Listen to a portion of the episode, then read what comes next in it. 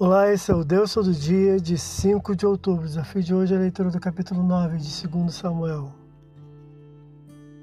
Um homem, servo da família de Saul, chamado Ziba, é questionado por Davi a respeito de algum remanescente da família de Saul, seu senhor. Versículos 1 a 3. Ziba informa haver apenas um humilde filho de Jonatas, Mefibosete, deficiente de ambos os pés, que chamado se curva ao rei que o adota e o recolhe na corte, cuidando de sua segurança e alimentação, pela aliança que Davi ainda conservava para com seu pai, cedendo-lhe as terras pertencentes a seu avô Saul.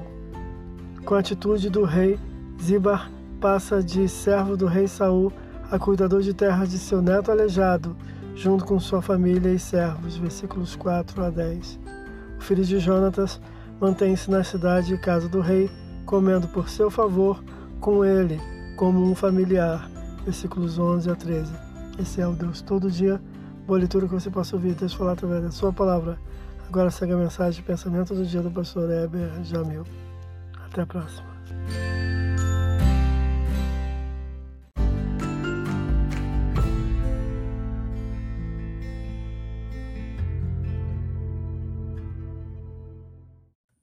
Pensamento do dia.